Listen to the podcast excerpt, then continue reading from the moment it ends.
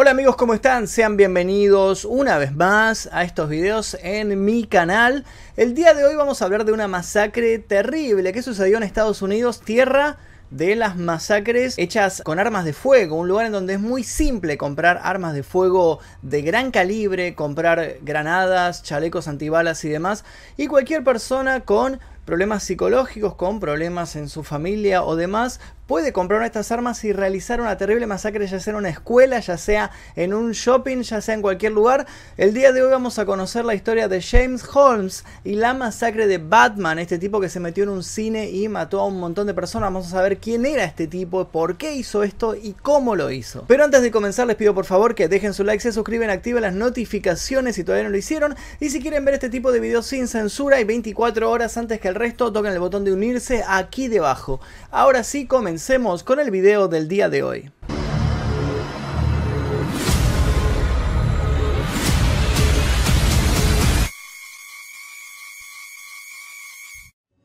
James Egan Holmes nació el 13 de diciembre de 1987 en San Diego, California. Su madre era una enfermera y su padre era un matemático que trabajaba como científico. De hecho, su padre era una persona muy inteligente y había realizado varios posgrados en la Universidad de Stanford, en la de UCLA y también en la de Berkeley. Holmes creció en Castroville, California, donde asistió a la escuela primaria y luego se mudó con su familia a San Diego, California. Se graduó en la Westview High School de San Diego en el año 2006. De hecho, cuando era chico le gustaba mucho hacer deportes en esta escuela. Él era un gran jugador de fútbol y también le gustaba correr maratones. En los fines de semana asistía junto con su familia a una iglesia luterana local. En el verano del año 2008, Holmes trabajó como asistente en un campamento de verano en Glendale, California, donde atendían a niños discapacitados de edades entre los 7 y los 14 años. Allí él estuvo a cargo de 10 niños y su comportamiento fue ejemplar, no obtuvo ninguna queja de nadie. En el año 2010 obtuvo el título de neurociencia y se graduó con altos honores en la universidad. De hecho, esta universidad donde él se graduó escribió unas cartas de recomendación para que él presentara si quería hacer un posgrado o si quería conseguir un trabajo. Y en estas cartas decían que él estuvo entre el 1% de alumnos con el promedio más alto de notas y que además tenía aptitudes para convertirse en un líder y era muy bueno trabajando en equipo. En junio del año 2011, Holmes se matriculó de neurociencias en la Universidad de Colorado para cursar un doctorado en esa materia en la ciudad de Aurora. A pesar de que Holmes en esa oportunidad no solo fue admitido por la universidad, sino que le ofrecieron un sueldo mensual de 21.600 dólares y además una beca completa para que realice este doctorado y se profesionalice, no se sabe bien por qué. Él rechazó esta oferta. Los profesores que estuvieron a cargo de aceptar su solicitud se acuerdan perfectamente de él porque dijeron que en su currículum él había mandado una fotografía en la que aparecía al lado de una llama.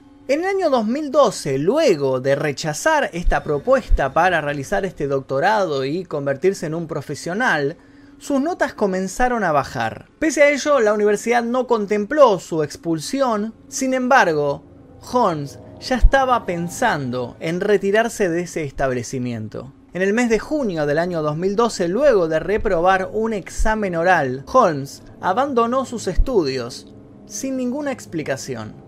En el pueblo de Aurora, Holmes vivía en un pequeño departamento ubicado en la calle París, de hecho, en el mismo edificio vivían varios estudiantes de la universidad a la cual él asistía. Holmes era un gran fanático de Batman, tenía un montón de colecciones de figuras, de cómics, de películas y demás. De hecho, todo su departamento estaba decorado con la temática del encapotado. Algo para destacar es que Holmes era un paciente psiquiátrico, de hecho, el doctor que lo tenía a cargo era el director de los servicios de salud mental para estudiantes del campus médico Anschutz. El mismo Holmes había advertido en varias oportunidades a sus compañeros de sus problemas psiquiátricos y de su potencial peligrosidad, y esto sucedió bastante tiempo antes del tiroteo. Durante semanas, Holmes se encontró con al menos tres profesionales en salud mental que trabajaban en la universidad. A mediados de junio del año 2012, le envió un mensaje de texto a un compañero suyo preguntándole si había escuchado hablar de un trastorno llamado manía disfórica y avisándole que no se le acercara en los siguientes días porque iban a haber malas noticias. El 22 de mayo del año 2012, James Holmes compró su primer arma. Era una pistola Glock que consiguió en una tienda, en una armería, llamada Gander Mountain, en el pueblo de Aurora donde él vivía. El 28 de mayo, consiguió una escopeta Remington 870 en otra armería en la tienda Bass Shop en Denver. El 7 de junio, pocas horas después de haber reprobado este examen oral que terminó con su carrera universitaria, compró un fusil semiautomático AR-15 y el 6 de julio consiguió una segunda pistola Glock. Todas las armas fueron compradas legalmente. Ninguno de los vendedores le pidió un examen psiquiátrico, le hizo ninguna prueba, le, le, pidieron alguna autorización, nadie. Esto sucede en Estados Unidos que parece que cualquiera puede comprar armas como se le ocurre. Y bueno, luego suceden este tipo de situaciones. Nadie se dio cuenta que esta, esta persona, James Holmes, tenía graves problemas psiquiátricos y no era una persona apta para poseer armas de fuego. Entre mayo y julio, James Holmes compró por internet 3.000 balas para las dos pistolas Glock. 3.000 balas para el fusil semiautomático, el AR-15, y 350 cartuchos para la escopeta. El 2 de julio pidió un chaleco antibalas de combate de la marca Black Hawk, dos portacargadores y un cuchillo de supervivencia en una tienda online. El 25 de junio Holmes mandó por mail una solicitud para unirse a un polígono de tiro, a un club donde la gente va a probar sus armas que quedaba en Colorado. El propietario del lugar, Glenn Rodkovich, lo llamó varias veces por teléfono para invitarlo a una orientación obligatoria que había en este lugar, pero solo le respondía la contestadora. Con el correr de los días, Holmes le envió un mensaje de voz a Rodkovich, al propietario del polígono, y al escucharlo, este hombre lo describió como un mensaje bizarro con una voz gutural, una voz muy gruesa que decía cosas incoherentes y estaba divagando. Rodkovich le avisó de, esto a sus empleados y les dijo que le avisaran a él si este hombre aparecía. Pero Holmes nunca se presentó al polígono de tiro ni volvió a llamar a nadie. El espiral de mente de Holmes concluyó el 20 de julio del año 2012. Para ese entonces había teñido su cabello de color naranja y se había sacado unas fotografías en los ojos se había puesto unos lentes esclera, que son estos lentes que te completan casi, casi todo, todo el, el, ojo y quedan de color negros. Y había, se había sacado unas selfies mostrando las armas y poniendo cara de demente. Esa noche se estrenaba la tercera y última película de la trilogía de Batman dirigida por Christopher Nolan, The Dark Knight Rises, protagonizada por Christian Bale. Holmes se vistió completamente de negro y se puso un chaleco antibalas. Tomó sus armas, las guardó adentro de su automóvil y se dirigió al cine Century 16. Llama la atención que ya existía un antecedente de lo que estaba a punto de ocurrir, no en la vida real, sino en la ficción. En la novela gráfica The Dark Knight Returns, escrita por el guionista y dibujante de cómics Frank Miller, y publicada en 1986, un hombre de cabello rojo, perturbado por la tensión en su trabajo y por supuestos mensajes subliminales escuchados en la canción Starway to Heaven de Led Zeppelin, ingresa a un cine para adultos y abre fuego contra los espectadores, matando a varios. Emulando lo ocurrido, Holmes entró al cine utilizando la salida de emergencia. Esto sucedió alrededor de media hora después de haber comenzado la proyección de la película. Apenas entró, se colocó una máscara antigas. Lo que llama la atención es que la gente cuando lo vio no se sorprendió porque ese día, al ser una función premier, habían asistido varias personas disfrazadas, varios cosplayers, vestidos algunos como Batman, otros como Bane, otros como Gatúbela, se habían disfrazado como los personajes de la película, entonces creyeron que estaba disfrazado de policía de la película y cuando lo vieron entrar pensaron que era parte del show, ¿no? Que el cine le había pagado a esta persona para que realizara un show. Entonces el que hizo, luego de ponerse esta máscara antigas, lo primero que hizo fue lanzar una granada de gas. De hecho, lanzó dos de estas granadas a, los espectadores del cine y ahí tampoco la gente se alertó demasiado, pensó que era parte de la puesta en escena todo esto que estaba sucediendo. Fue entonces cuando James Holmes comenzó a disparar contra los espectadores. Primero utilizó el rifle semiautomático, el AR-15, luego la escopeta y al final la pistola Glock.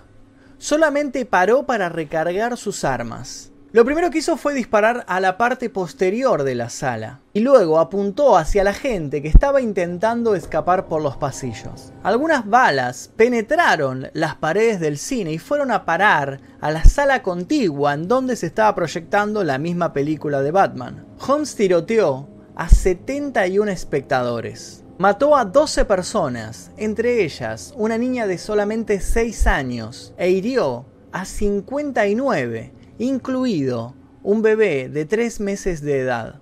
Entre las víctimas estaba Jessica Gowie, una periodista deportiva de 24 años, que tan solo unos días antes había sobrevivido a un tiroteo en el Toronto Eaton Center el 3 de junio del año 2012. Mientras estaban escapando, una de las personas asistentes vio que Holmes quería también salir de la sala entre el tumulto de gente y le trabó la puerta delante de él y lo encerró en este lugar, retrasando de esta manera su huida. Las llamadas de emergencia se hicieron a las 0039 horas y la policía llegó al lugar menos de 90 segundos después del primer aviso. El panorama en la sala del cine era desolador charcos de sangre, gente gritando, cadáveres en el suelo y alaridos de sobrevivientes que pensaron que morirían en ese tiroteo. El sargento Gerald Jonesgard, que fue uno de los primeros uniformados que entró a la sala, declaró que lo primero que vio fue el cadáver de Verónica Mozart Sullivan, la niña de 6 años. Dice que se acercó corriendo a ella, le tomó el pulso y se dio cuenta que ya había fallecido. El oficial Justin Gristle que era un paramédico, contó que apenas entró a la sala se resbaló con la cantidad de sangre que había en el suelo y cayó sobre un charco enorme. Mientras los policías y las ambulancias intentaban ayudar a toda la gente en medio de esta enorme tragedia y este caos que se había producido en este lugar, este oficial, Justin Gristle, transportó a seis personas gravemente heridas a cuatro hospitales de la zona por su propia cuenta. Contaría más tarde que se dio cuenta que reducía la velocidad cuando giraba en las curvas, porque si no lo hacía escuchaba el sonido de la sangre chapoteando en la parte trasera de su auto. Jason Oviat fue el policía que logró apresar a James Holmes. De hecho, apenas lo vio pensó que era un policía más, porque tenía la máscara antigas, tenía el chaleco antibalas, pensó que era de alguna otra brigada y que no lo conocía. Cuando lo vio, Holmes parece que había logrado forzar la puerta de salida, había escapado y se estaba acercando a su auto para terminar de guardar las armas e irse del lugar. El policía entonces fue informado de que ese era el tirador, le dio la voz de alto, dice que James no opuso ninguna resistencia, apoyó las manos sobre el techo de su auto y se entregó pacíficamente. El oficial Jason Oviat luego declararía que el tirador era completamente sumiso, estaba muy relajado, no reaccionaba con normalidad hacia nada, estaba muy distante, parecía estar en otro lugar, desorientado. Tras su arresto, Holmes le avisó a la policía que si iban a allanar su departamento se iban a encontrar con un montón de bombas que él había colocado en el lugar que estaban listas para estallar al momento que alguien abriera la puerta. Así que los policías se dirigieron a este lugar junto con el escuadrón antibombas y desactivaron los explosivos y sí comprobaron que efectivamente estaban conectados para estallar cuando alguien abriera la puerta. Tardaron más de un día en desactivar todos los dispositivos que Holmes había colocado. Los heridos fueron atendidos en varios hospitales, incluyendo un hospital improvisado en la escena del ataque. Los testigos no lesionados fueron trasladados a la Gateway High School, una escuela del lugar que se encontraba muy cerca del cine. Allí tuvieron que prestar declaración sobre lo sucedido y días después este mismo lugar sirvió para realizar un funeral enorme con todas las víctimas. En una serie de declaraciones tendenciosas que se hicieron a la prensa, el comisionado del Departamento de Policía de Nueva York, Ray Kelly, afirmó en una rueda de prensa donde había un montón de periodistas que Holmes se había identificado como el Joker. Sí, efectivamente se identificó como el Joker, dijo. Tenía el pelo teñido de naranja, me dijo que él era el Joker que era el enemigo de Batman. Y esto sucede porque así como la gente imagina cosas sexuales, luego de ver una película sexual. Algunas personas pueden tener pensamientos agresivos luego de ver una película violenta como esta. Sin embargo, como consta en miles de páginas que figuran sobre este caso, en declaraciones que se le hicieron a James Holmes, él jamás se identificó como el Joker y jamás dijo que había tenido estos pensamientos luego de ver una película violenta. Fue una cosa que se le ocurrió al comisionado cuando dio esta rueda de prensa y los diarios amarillistas y los programas replicaron por todos lados, al punto de que en Estados Unidos se lo conoce a este caso como el caso del Joker de Aurora. Aurora por la ciudad en donde ocurrió, obviamente. El 22 de julio, el entonces presidente de Estados Unidos Barack Obama viajó a Colorado para reunirse con las autoridades del lugar y también con los familiares de las víctimas. El 30 de julio, James Holmes fue acusado de 142 cargos. Entre las acusaciones se incluyeron 24 por asesinato, 116 por intento de asesinato, una por posesión ilegal de explosivos y un cargo agravado por crimen violento. Por cada asesinato que ocurrió, un cargo incluía asesinato con deliberación y el otro asesinato con suma indiferencia. Fue recluido en la prisión del condado de Arapahoe, donde permaneció completamente incomunicado. Durante las audiencias preliminares al juicio, James Holmes se mostró totalmente indiferente y a veces hasta incluso aburrido de estar ahí. Durante la primera audiencia no dijo absolutamente nada y ni siquiera miró al juez. Aún llevaba el cabello pintado de naranja. Posteriormente aparecería con su cabello natural crecido y con barba. Los fiscales pidieron la pena de muerte para James Holmes, pero la decisión final cayó en los familiares de las víctimas, quienes debían estar dispuestos a proseguir con un proceso que podía llegar a ser muy largo y agotador. Además de eso, requería la presencia de los testigos en todas las audiencias, lo cual resultaría psicológicamente devastador. Al final, decidieron solicitar cadena perpetua. A las audiencias, los familiares de las víctimas asistieron utilizando unas camisetas con el logo de Batman. En estas audiencias Holmes permaneció inmovilizado mediante un arnés que estaba clavado al piso. Antes iba encadenado a las sesiones, pero los abogados insistieron que se le quitaran estos grilletes para no proyectar una imagen de culpabilidad ante el jurado. El 9 de agosto sus abogados dijeron que su defendido era presa de una enfermedad mental y necesitaban más tiempo para conocer este padecimiento en detalle. Holmes entonces se declaró no culpable por razones de demencia. Las protestas contra la venta indiscriminada de armas no se hicieron esperar, pero como siempre estas propuestas fueron rechazadas por los congresistas. Como parte de los homenajes que se le rindieron a las víctimas, el actor Christian Bale y su esposa se hicieron presentes en la ciudad de Aurora. Y por otra parte, el rapero Little Wayne fue duramente criticado, ya que incluyó en el videoclip de su canción My Home is Still una escena en donde aparece rodeado de esqueletos, mientras está sentado mirando una película en una sala. Esto obviamente se tomó como una burla hacia las víctimas del tiroteo, pese a que el video se había filmado bastante tiempo antes del atentado. Sus abogados terminaron aceptando que Holmes fue culpable de esta masacre, pero la atribuyeron a un episodio psicótico y su juicio se programó para el año 2014. El 16 de julio del año 2015, luego de un juicio que duró 11 semanas, y tras 12 horas de deliberación, un jurado determinó que James Eagle Holmes era culpable de 24 cargos de asesinato en primer grado a razón de dos cargos por cada víctima. También fue culpable de 140 cargos de intento de homicidio a razón de dos cargos por cada una de las 70 personas heridas y un cargo por posesión de un artefacto explosivo o incendiario. La pena que recibió fue cadena perpetua, sin derecho a libertad anticipada. La sentencia final fue dictada el 7 de agosto del año 2015. Mientras tanto, el cine Century 16 reabrió sus puertas con un evento en donde participaron los familiares de las víctimas y algunos sobrevivientes. Alrededor de este suceso surgieron muchos dibujos, muchos memes, videos que se hicieron al respecto, algunos rindiendo homenaje a las víctimas del tiroteo y otros haciendo memes. De hecho, el meme este de, James Holmes con la mirada perdida fue bastante popular en su momento y recuerdo que en el 2015-16 anduvo por todo Facebook y otras redes sociales también.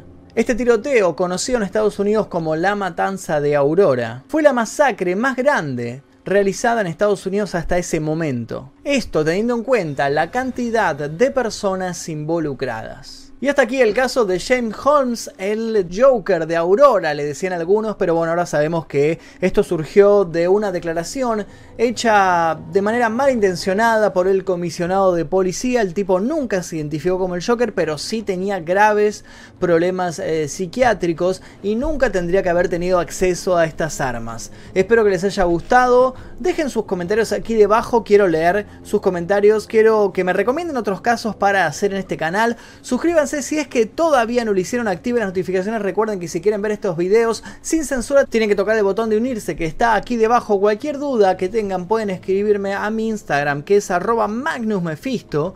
Mi nombre es Magnus Mephisto, nosotros nos veremos seguramente en el próximo caso. Adiós.